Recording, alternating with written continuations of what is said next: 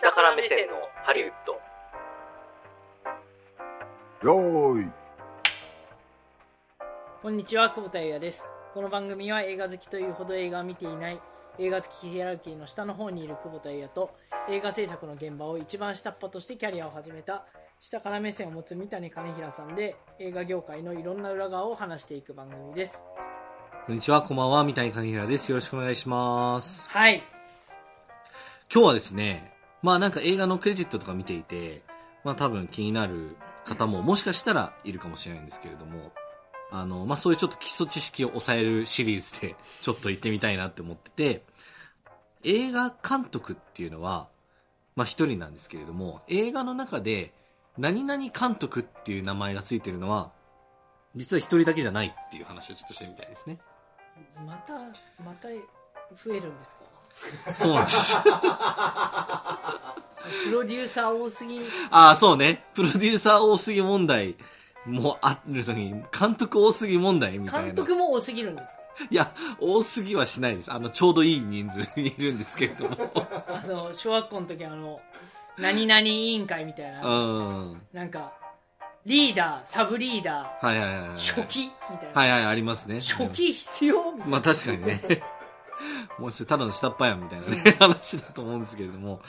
いや、あのね、監督っていうのは実は、まあ一人じゃないよっていうことをね、ぜひ説明していきたくて、で、まあその中で、まあ特にですね、撮影監督っていうものを取り上げてみたいなと。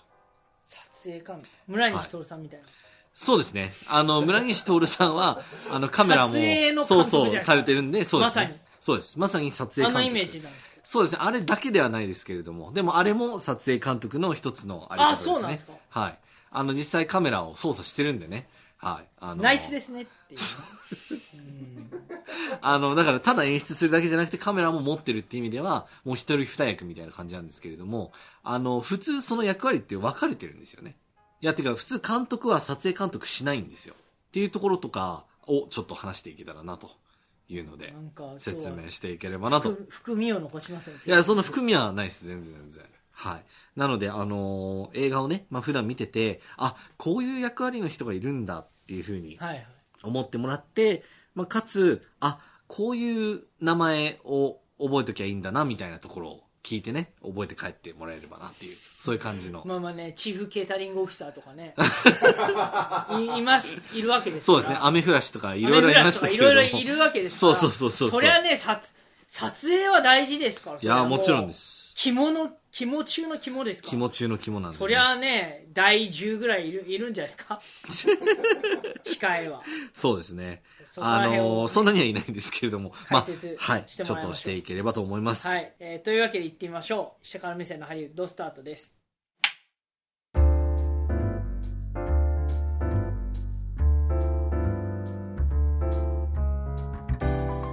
えー、というわけでですね、今日お話ししたいのは、まあ、撮影監督っていう、ね。何するんですか、撮影そう、撮影監督って何すると思います監督。監督が疲れたら、うん。あなんか代わりに代わりにこ監督してくれるみたいな。うな るやってあのほどね。後ろの,、うんあのパイプ椅子みたいなとこなんか椅子、パイプじゃなくていい椅子で、はいはいはい。でちょうん。右もうちょっとみたいな でここに、うんあのリモートで見れるカメラはい画角はい。ものうやモつニタがーあって,、があって。うん。あそこのセットの人もうち ょっと声もうちょっとあの高くなんかちょっと軽くデブみたいな感じのイメー50ジ セン。チ50センチ撮影監督右もうちょい右 の右20度ぐらい傾けてちょっと、うんあのカカメラを、はキャメい、ラそうですね。 キャメラ。カメラを まあ、あの、幸いなことにそういう人はいませんというこあとでいですなね。いはいないですそうですね。撮影監督はそのじゃあ、うん映画監督が疲れたら代わりに撮る人、なんかダイソーみたいな人ではないそうではなかったんですね。代打ダイソーではないとそうなんです。そうなんです常に忙しい常に忙しい。常にそこにいる。っていうのも、あの、映画監督の仕事って、普通に考えると多すぎるんですね。決めなきゃいけないことが。とあか考えなきゃいけないこと多すぎて、で、あのーまあ、その中でこう優先順位つけていった中で、映画監督が一番大事にしなきゃいけないのは、まあ、目の前の、あの、シーンの、まあ、その演出ですよね。つまはいり、はいまはあ、いその演技の流れとか、はいあるいは人の動きの流れとか、感情の流れとか、そういったものを、一番大事に、第一に考えて、俳優の一番いい演技を引き出すっていうのが、まあ、監督のうん。一番大事な仕事だと。なった時に、まあカメラのこととかね。だから映像がどういう風になるかっていうのは、あの、まあ正直そこまで考えてらんないなっていうのが、まああるわけなんですよ。大事なのに大事だけれども。大事だけれども、じゃあちょっとこのカメラもうちょっと3センチこっちにずらしてとか、なんか照明後ろからこの何キロワットの照明焚いてとかっていうのを、そこまでは考えるわけにはちょっといかないと。それ俺さっき、あの、いい椅子で指示してた人と同じこと言ってるじゃ ん。いるじゃんやっぱほら。いや、そう。だからそれは、あ の、監督の代だっていう形じゃなくて、それ専用の人がいるんです。で、それ専用の、その映像にまつわる全てを司るのが、実は、撮影監督。ああ、なるほど。そう。ヘッドコーチみたいな感じだ。そうですね、あの、三塁コーチみたいな感じで。ああ、三塁コーチ。そうそうそうそうそうそう。まあ、三塁とは限らないですけれども。うんそうね。ち そうょでっとすね。違うかなってチ思ーうフコーチですね。チーフコそうーですチ、ね打撃コーチとか、あみたいなそうのバッテリーコーチとかね。あ、みたいな、そうですねいう特定の部門をそうそうそうそう。任されてる。そうそうそうそう。の撮影については、そうそうそうそう。もうその撮影監督に任そせう。るだかと。らもちろん采配は監督が全部決めますよ。でもその細かい部分はやっぱりそれのね、専門の人がいるっていうところで、えっと、だからみんなが映画を見てる時に見るその映像に関しては全て撮影監督が実は全部それを取り仕切って、もちろん監督の意見をあの、受けながらだとは思うんですけれども、まあそれをこう実現していってるっていう、まあそういう仕組みになってるんですね。現場の責任者みたいな感じだ。現場のそうですね、特にあの映像にまつわるところでっていう。だから、あのカメラをどこに置くとか、レンズは何ミリのレンズを使うとか、えっ、と、照明をどこにどういう風に当てるとかっていうのは、全部撮影監督がまあ決めていくっていう、実うはん仕事なんですね。はい。 まあ、っていうところがまず一個大事なポイントとしてありますと。まあ、ここまでは多分ね、あの、全然。大丈夫ですよはい、大丈夫だと思うんですけれども。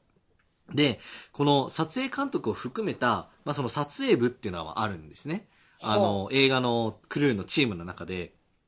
まあ、その撮影に関する部分は、えっ、と、このカメラチームっていうのがまああって、で、そこは割と結構ですね、あの、職人気質な世界なので、はいはい。あの、非常にですね、徒弟制度といいますか、こうなんか段階的にこうヒエラルキーが上がっていって最後撮影監督になるっていう、そういう流れがあったりするんですよね。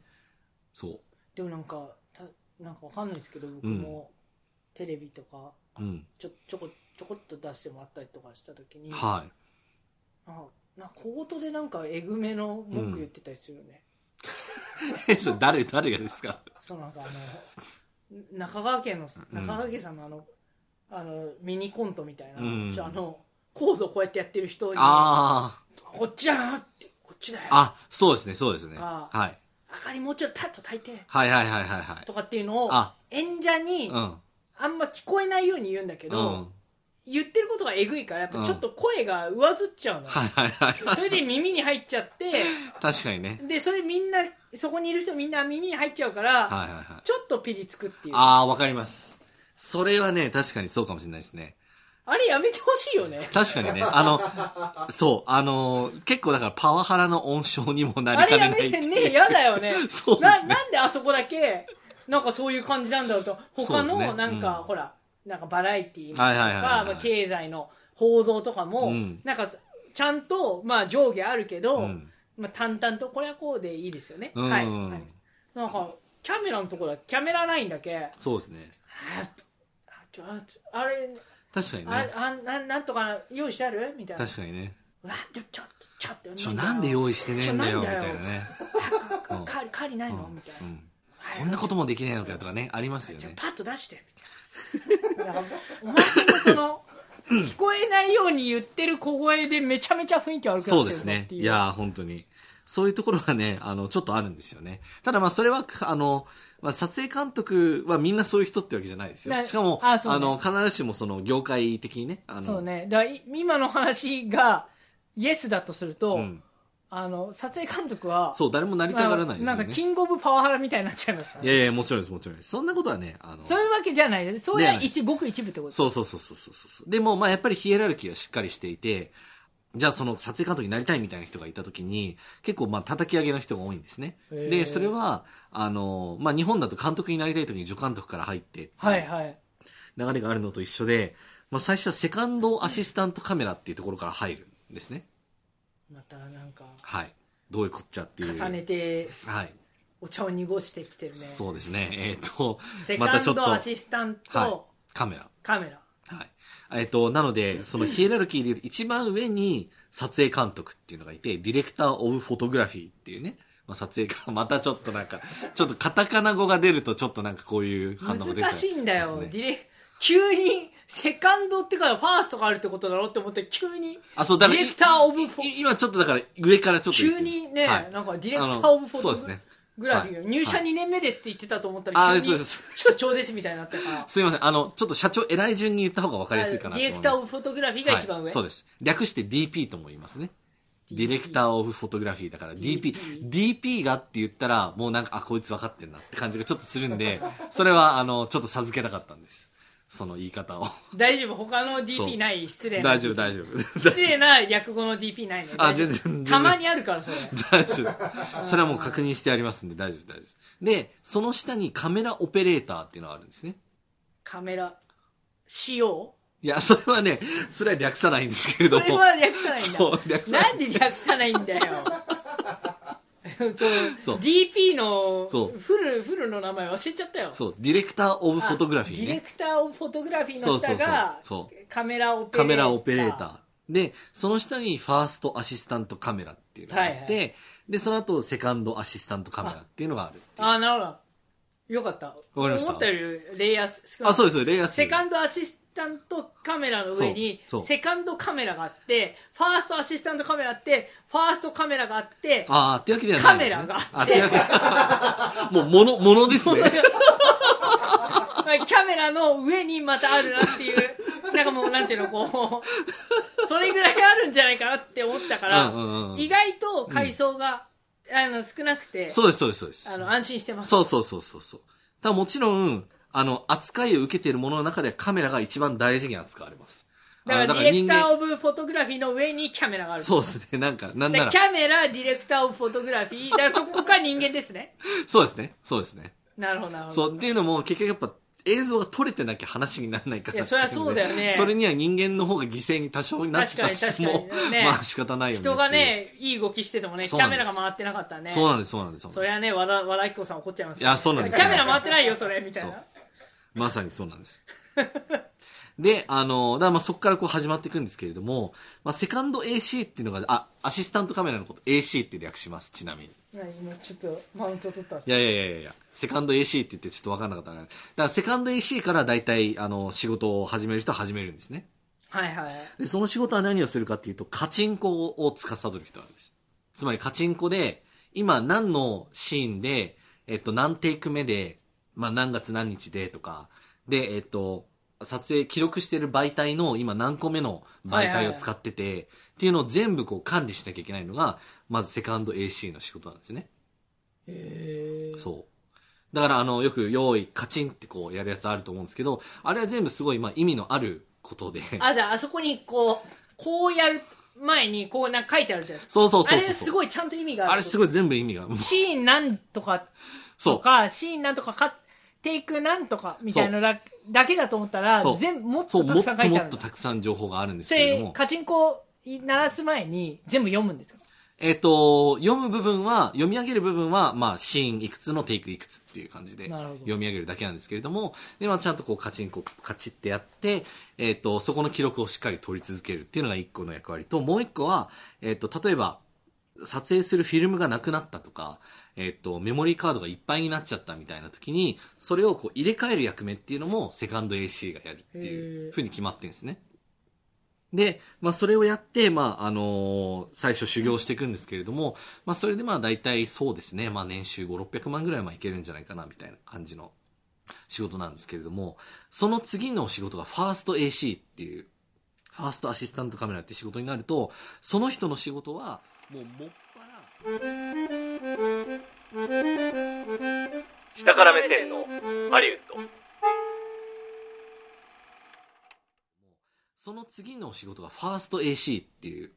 ファーストアシスタントカメラって仕事になると、その人の仕事は、もうもっぱらピントを合わせるっていう仕事なんですね。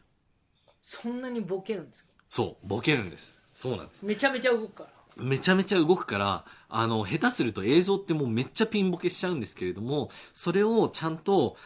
このカメラのセンサーから、えっ、と、撮影する対象物までのその距離をちゃんと測って、それを元に、こうなんすかごい、あの、ここに、あの、リングをこう合わせたら、あピント合ってますねっていうのをこうちゃんとこう管理して司る人っていうのは、まあ、ファースト大変 AC。そうだっそうなんてですずっとそこにいるわけじゃないでしょずっとそこにいなきゃいけないですね。 それに司れないじいや、まあそうなんですよ。だからなかなか難しいんですよね。そうそうそう。で、怖っあの、ちょっとあの、機材的な話をすると、望遠レンズを使えば使うほど、そのピントが合ってる範囲っていうのがどんどん狭くなってくるんですね。ゃんほだから、例えばあの、運動とかスポーツとかね、あの、陸上とか、あの、サッカーとか撮ってる時に、ピントを合わせるのがすごい難しかったりするんでう、うんそれがまあ非常にだから職人技を要求されると、例えば100メートル走とかで向こうからこっちに向かって走ってくるみたいな映像を撮りたい時に、ずっと被写体はこう動いてるわけだから、それをこう常にこうピントを合わせた状態にしとくっていうのはすげえ大変なっていう常にピントを変えるってことそうなんです、そうなんです。常に合わせなきゃいけないとかっていうのがあったりするんで、まあそういうことで、あの、ピントを合わせるだけで、まあそれでまあ大体年収数千万円ぐらいいくみたいな感じの、そうなんです。アシス トアシアシスタントカメラねうん。それだけでね、結構いけちゃうんですよね。そうそうそうそう。っていうのが、まあもう一個あるわけですね。すごいそう。で、まあそこでもある程度こう修行を積んで、あじゃあ今度はもうカメラオペレーターをやらせてあげましょうってなったら、まあそれはもうカメラオペレーターってもう名前の通りなんですけれども、あのカメラの実際の動きを操作する人はいはいになることができると。ああ声動かす人だそうそうそうじそゃうあこれめちゃめちゃ偉いわめちゃめちゃ偉いです。そうです。で、ちょっとずつ下っ端に、おい何やってんだよって言えるようになるのが、まあそんくらいのポジションになると。なるじゃというあ、ことですね CEO さんはうん。まあ まあパワーしてまあまあパワーありますね。そうですね。まあまあパワーまあまあ、 まあ、あの CO ってまあ言わないんですけど、まあでもそうですね。 カメラオペレーターねはいそうカメラオペレーターね。そうなんまであすそうなんです。まあまあパワーそうなんです。やってくるとそうなんです、そうなんです。っていう嫌こなとやは、いつやだいねやいや、まあもちろんみんながそうじゃないですからね。もちろんあれですけれども。で、まあそこでもさらに経験を積んでいったら、じゃあもうそういうもう手を汚すことはもうあんましなくてよくって、手汚すって言っちゃってるもんねいやいやいやいや、まあそのハンズオンなことをね、あの、し な半くて、蔵半蔵なことねしなくてよくって、もう指示出すだけでまあ済んでくるようになるみたいあじゃあさっきのこういい椅子座ってな。うん。 「ダメゲー」やってたのは、はいディレクター・オブ・フォトフォトググララフィー、DP の、まあ、そういう人ももちろんいますけれども、でもまあ、どちらかというと、あの、いろんなこう、ショットを撮らなきゃいけない中で、どういうふうに、その、光を組み立てようかなとか、どこにカメラを置こうかなとかっていうのを全部あらかじめ考えて、あの、プランする役割でもあるわけですよね。それを実行するのが、カメラオペレーター以下、あーそう、あの、アシスタントカメラとかがやるみたいな感じで。何が違うんだろうって思うけど、うん一つのカットですげえ撮るもんねあの人たちいや、そうなんです、そうなんです。で、あのー本格的なカメラになると、一人じゃ操作しきれないんで、だから村西徹さんとかできないんですよね。ナイスですねいけないあの、やっぱビデオカメラぐらいだったら多分ナイスですねっていうのはできるんですけれども、あの、あ割と本格的なこうなんかいろんなこう変数をいじらなきゃいけクないレよーうンな。カメラとかこういうやつじゃなくてあ、そういうやつもありますよね。そういうやつは、あの、場合によっては専用の、あの、オペレーターっていうのがいたりするんですよね。あと、あの、ステディカムって言って、あの、なんか腰にこう、なんかつけてですね、うんすごいこう安定したような、あの、サッカーの中継とかで使われるような、うんうんうんああいうなんか滑らかなこう、動きがついてるような映像とかは、そういうステディカムオペレーターみたいな人がいたりとかして、まあ、それに指示を出したりするのが、えっと、撮影監督とかだったりするんですよね。あそうなんだそうなんです、そうなんです。っていう、まあそういうね、あの撮影の世界っていうのが非常にありましてですね。あの、まあもう一個でも非常に大事なのは、アメリカとか、まあその、日本以外の映画作りのあり方だと、えっ、と、撮影監督っていうのはカメラと、あと照明を同時に、まあ、コントロールする、管理することになってるんですけれども、あの、日本だとですね、実は撮影と照明っていうのは分かれてるんですね。二つの部門になってるので、ええそうなんです。だから、あの、どういう風な映像を作るかっていうのは、その撮影監督の人と、あとはまあ照明技師のまあ一番偉い人がこう話し合って決めていくみたいあなあじゃあそれはハリウ風にッなドと違ってるうとこなんだそこはハリウッドとは違うんですよね。うん。まあ本当はそこは一本化してもいいんじゃないのかっていうのが、まあ個人的な意見ではあると思うんですけども、まあでもそこはあの、やり方でこう慣れてるところとかいろいろあると思うんで、調整していくというようになってますと。まあだからそんな、こういろんな人がこう関わっていく中で、あの皆さんの見るその映像っていうのは出来上がってるんですよっていうのはまず一個ね、あの、ぜひ知っていただきたいなっていうポイントになりますね。なるほどう。ん。で、で、多分なんですけれども、まあ言うて、じゃあこの DP ってどんな人がいるのとか、どんな名前の人が、はいはいあの、有名なのみたいなところを疑問に持つ人がもしかしたらいるかもしれまなあ、いの今のでと、ころね、確かに。うん。あじゃあなんかの撮影監督の名前挙げてくださいっつったら、まあ村西徹ぐらいしか出てこないわけですよねあ。とはそうですね多分ね僕のイメージだと、めちゃめちゃ怖いうん。巨人師匠みたいなカメラ持ってね。 確かに、カね。メラ持たないのあ持たないでソファに座って 右あ右その声、 マジで面白いですけど。とかあとまあまはあねなんかやっぱパワー系だよねパワー系ですよね。ううんん。まあなのでね、ここで、まあちょっと、あの、下から目線のハリウッドとはいえ、これを知ると、よりちょっと映画通になれるですね、名前をいくつかご紹介できればなというふうに思いますので、はいあの、ちょっと紹介させていただきたいんですが、一人目がですね、エマニュエル・ルベツキっていう、まあ、人がいサまッカすー。選手 そうですね。あの、メキシコの、チェコチェコねメキシコの選手ですね。メキシコの選手はいそうです。あ本当にメキシコ人本当にメキシコ人なんです。はい。そうなんです。エマニュエル・ルベツキっていう人がいてですね、まあ、この人が多分、まあ、今の時代、最も、まあ、優秀な撮影監督の、えーまあ、ハリウ一ッド人にいでらっしゃるそうですね。まあ、ハリウッドにいらっうしゃわってっていうめちゃめちゃイケメもうンめちゃくちゃイケメンですよね。そうなんです。あの、スタント監督とはまた違うタイプのイケメンが多いんです。いやーあのーこれは知的だね撮影監督は知的な感じだねそうそうそうそう。あの、細身でね、あの、小綺麗な感じっていういのが。や全然パワー感ないですねパワー感、そうですね、そうですね。あの、どっちかっていうと、照明運んだりしてる人の方が全然うんパワー感はあるんですけれども、 はい。この人はですね、実はアカデミー賞の撮影賞っていうのを、こう連続で受賞した、まあ唯一の、さ唯一ぐらいのかなあの、撮影監督ですと。えーあの、3年連続受賞っていうのをね、史上初めてやったって言ってます、すごい。なんとないとないでやったはい。これがですね、えっと、まずゼログラビティっていう、あーゼログラビティあ、ご存知ですかはいはい。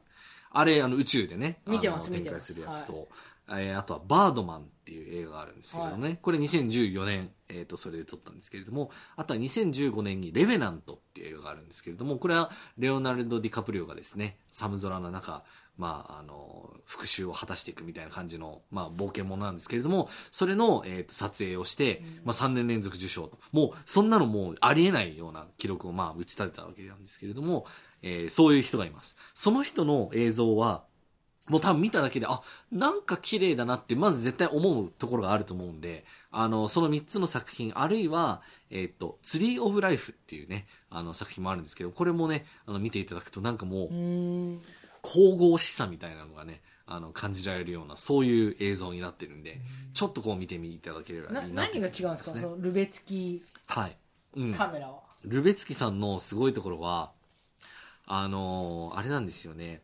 あの、広角のレンズをまあ使うっていうことで、その広角のレンズって非常に空間の見え方が独特な見え方をするんですけれども、そのちょっと歪んだような感じ。で、かつ、えっ、と、自然光の中で撮るっていうふうに、まあ、非常に特徴とされていて、あの、あえてですね、照明を焚く必要があまりないうんうん、あの、なのでこう、あの、外とかのその自然環境下で、えー割と強みをまあ発揮するタイプの、まあ、あの、撮影監督ということで、まあそのカメラの動きが非常に滑らかで、かつ、えっ、と、広角レンズを使うことによって、まあ、本当にその登場人物にまあその寄り添っているかのような感覚をこう抱かせることができるっていうまあ特徴があったりするんで、まあ、そこはぜひぜひ押さえていただきたいなっていうので、エマニュエル・ルベツキですね。もうぜひどうぞ、あの、今度の選挙でよろしくお願いします。というような感じでございますね。山口3区でした そうですね。はい。あの、山口3区のエマニュエル・ルベツキ、エマニュエル・ルベツキをどうぞよろしくお願いしますと。チカが早い よ。鶴年マルティさんっていうね、あの、いいますね神奈川でねいますね毎回立候補されてる小田原方面で。はい。いらっそうしでゃいますすけね。どそうですね。もう一人ですね、あの、挙げてみたい、えー名前がですね、えっと、ロドリゴ・プリエトという人なんですけれども、この人も実はメキシコの選手なんですね。あメキシコの選手そうですね。ロドリゴ・プリエトさんっていう。あ、知的だね。この人もそう、このメガネがかっこいいんですよ、またね。はい。あの、実はこの方はですね、あの、サイレンスを撮影している人で、あの、よくスコセッシュの映画とかも撮ってるんですけれどもあー。敵があの好きそうだねあ、そうですね。あの、多分好きだと思いますね。まあ、超偏見だと思いますけどね。 はい。あの、この人もですね、あの、ぜひサイレンスの映画をぜひ見てほしいんですけれども、あの、もう本当にね、あの、陰影の使い方がね、もう極めて美しいというタイプの方でですね、あの、他の作品含めぜひ見ていただきたいなと、もうなんかすごい表情今、久保田さんされてますけれども、あの、ぜひですね、あの、口を閉じていただいて、あの、見ていただければなという状況でございますね。そういう絵絵をこうだから全部その絵を作るのがもうこの人たちってことだもんねそうなんです、そうなんです。でもその絵が美しければ美しいほど、そのやっぱ撮影監督の力っていうのはやっぱあるんだなっていうふうに感じていただければなと。じゃあそれ見ながらうん。三谷さんぐらいになってくると、うんこれは撮影監督いい仕事してんなみたいうな、ん。あるんですかいや、やっぱ思いますね。なんか、もう神々しいというか、もう本当に、なんていうのかな。もうテンション上がるんですよね。この、へえこんな、え、これなんか台湾の撮影スタジオの中のこんな空間なのに、カメラを通してみたら、本当にこれもう17世紀の、これマカオなんじゃないのみたいな、その大聖堂の中に僕らいるんじゃないのって、こう勘違いさせてくれるぐらい、その、絵だったり、まあ美術だったり照明だったりっていうのがまあ美しかったりするんですよね。 っていう、久保田さん、大丈夫ですかねすごいねそうなんですよ。だからもうそれぐらいのね、あの、本当にね、美しさがあるんで、ぜひぜひ見てほしいことこれろまありですで一番良かった、うん。すごい撮影監督良かったっていうのは、ね、ああ、そうですね。えっ、と、それで言うと、もう一人実はその紹介したい人がいるんですけれども、まあイタリア人なんですけれども、イタリアの選手なんですが、えっ、と、ルカ・ビガッツィっていう、まあこれも、これはもう超マニアックなんで、あの、もうテストには出ません。あの、この名前は。でも、それでもこの人めちゃくちゃすごくって、ルカルカ・ビガーツィビガッツィっていう人がいるんですけれども、えっ、とですね、追憶のローマっていう、まあ、グレートビューティーっていう映画があるんですけれども、そのグレートビューティーの撮影監督、ルカ・ビガーツはいィ、へえなんですけれども、この人はね、もうなんかもう、まあイタリア人なんですけれども、まあ本当にこの美的感覚がもう優れていて、もう、なんというかもう、どのショットを撮っても、もうなんか絵画のような、あ、こんなお顔ですね。はい。 62歳だってそうですね。なんですけれども、この人もまたね、本当に素晴らしい、あの、映像を撮るのでへね、ーはい、個人的には、あの、もう最高峰に。ハリウッドにいらっしゃるハリ、この人はハリウッドじゃなくてイタリアの監督な、イタリアにいあらのっし撮ゃる影監督なんで、そうですね、イタリアにいるんですけれども、あの、ぜひですね、あの、見ていただきたいなというふうに思います。あとね、まあ一応、あの、日本のか撮影監督ももちろんすごいっていうことでですね、あの、ちょっと一人紹介させていただきたいのが、この人も、あの、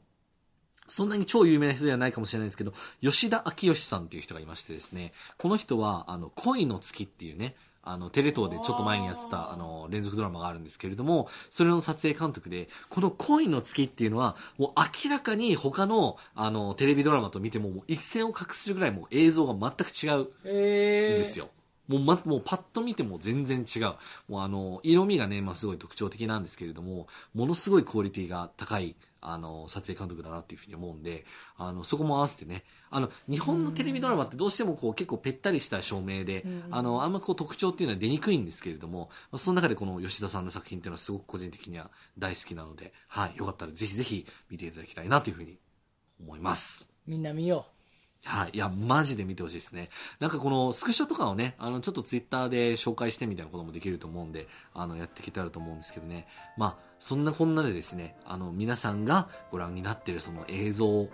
にはですね、まあ、こんないろんな人たちが関わっていて、まあ、日々ですね、バリ雑言を浴びながら、それでも、あの、映像を 作って、よくないんじゃない皆さそにれいやいや、まあ、バリ雑言は嘘ですけれども、あの頑張って、みんなのもとにですね、より美しいものを届けようと、頑張って頑る張って人るたち人たがいるちんがいでるす。とはい。それをね、やっぱり紹介して、光を当てていきたいなっていうのが、まあ、この下張りのね、一つのポイントでもあると思いますので、ぜひですね、注目していただければとはい思います。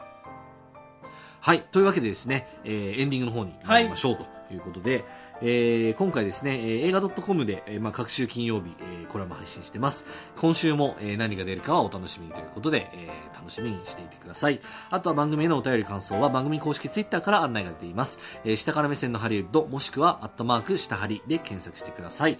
えー最近はですね、なんか、遡って、それこそ、あの、下張りを見つけてくださってですね、聞いてくださってる方もいるとの噂も聞いておりますので、本当ですか本当にありがとうございます。はい、そうなんですよ。すごくないですかすごいもう怖怖くて見てないいや、 まあまあまあ、でも本当にね、毎回あの、僕らも気合い入れて頑張ってますので、はい、ぜひフォローしていただければと思います。目指せ1000人目指せ1000人、はい。というわけで次回もお楽しみにお相手は久保田也と三谷金平でした。